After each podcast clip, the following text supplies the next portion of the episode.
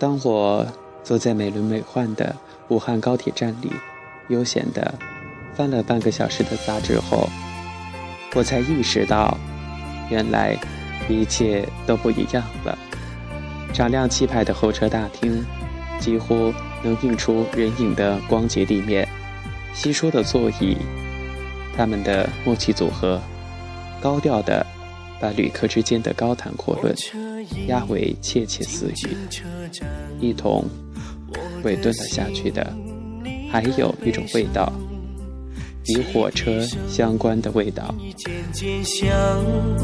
心爱的人要分散。不少人都有绿皮火车情节，那似乎是旧时光的代名词。现在，大多数城市，应该说，所有的城市都已经看不到它的踪影了。如果有的话，也只存在于特定的旅游景点。在我的旧时光里，同样。有绿皮火车的汽笛声，那条铁轨在我的睡梦中一直铺展，永远也不知道尽头在哪里。只有梦里才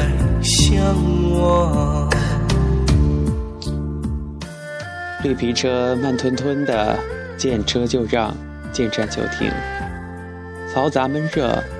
绿皮火车就是一样。就是这个，这样一个能把你折磨的没了脾气的怪物。更加奇异的是，被热水兜头而下的红烧牛肉面，正被剥皮的茶叶蛋，圆头吊扇怎么也吹不干的汗，还有小孩子蹦跳着的皮座椅，等等等等，这些元素汇合起来，成就了绿皮火车特有的味道。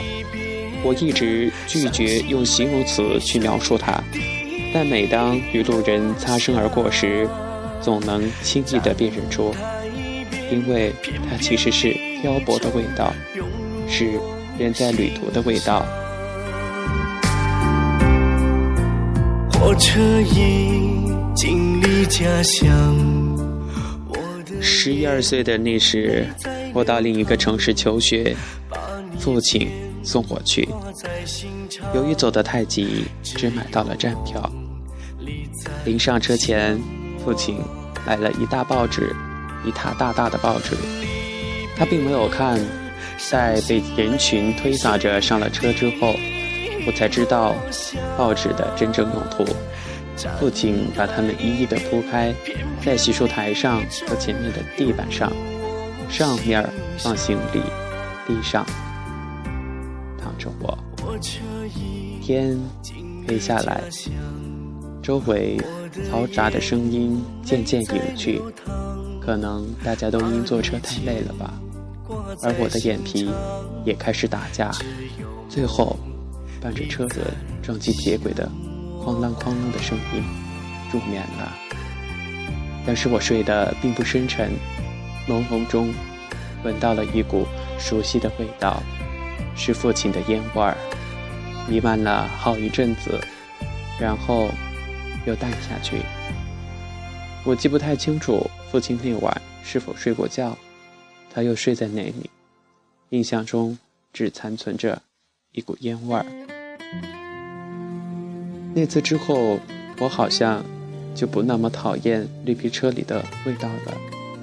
我忽然觉得，在夜里飞驰的火车。在这个火车上抽烟的人，都是背后有故事的人。他们固执的不肯睡去，是为了一个人，还是为了一件事儿呢？或者是离这城市。高三的时候，班里有一个很奇葩的男生，在距离高考仅剩两个多月的时间中。一个人偷偷的跑去了西藏。然而他家里的条件挺不错，但是更不错的是父母对他的期望。平日里他就放荡不羁，在一群书呆子里显得特别的格格不入，几乎没有什么其他的朋友。所以在某一天他取出了积攒的零花钱，在县城东郊的火车站扒上了一辆北上的绿皮火车，再辗转几个城市，在第三天就到达青海的个小镇时，他实在是忍受不了了，忍受不了了。他说，坐的也是绿皮车，车厢里的味道刺激了他一路，不留情面地摧毁了。他对奔赴的诠释。回到学校后，这件事儿也就自然而然地成了大家的谈资。偶尔想起来，调剂一下暗无天日的生活，也挺好的。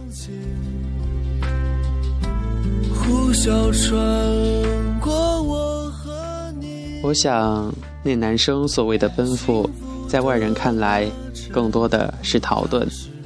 连绿皮火车的味道都狠狠地嘲讽了他一把。不可否认，与火车相关的味道并不讨巧，甚至被人诟病。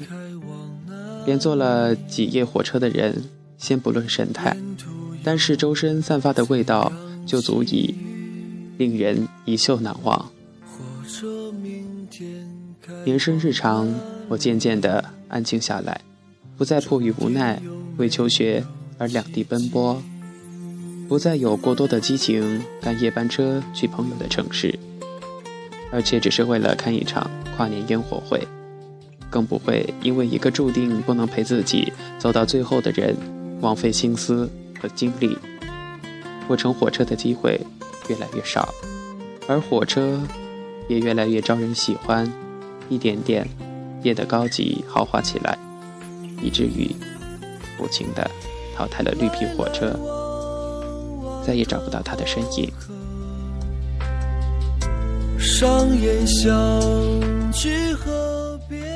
是的，那种绿皮火车特有的味道，那种只发生在绿皮火车里的漂泊的味道，颠沛流离的味，已经再也闻不到了。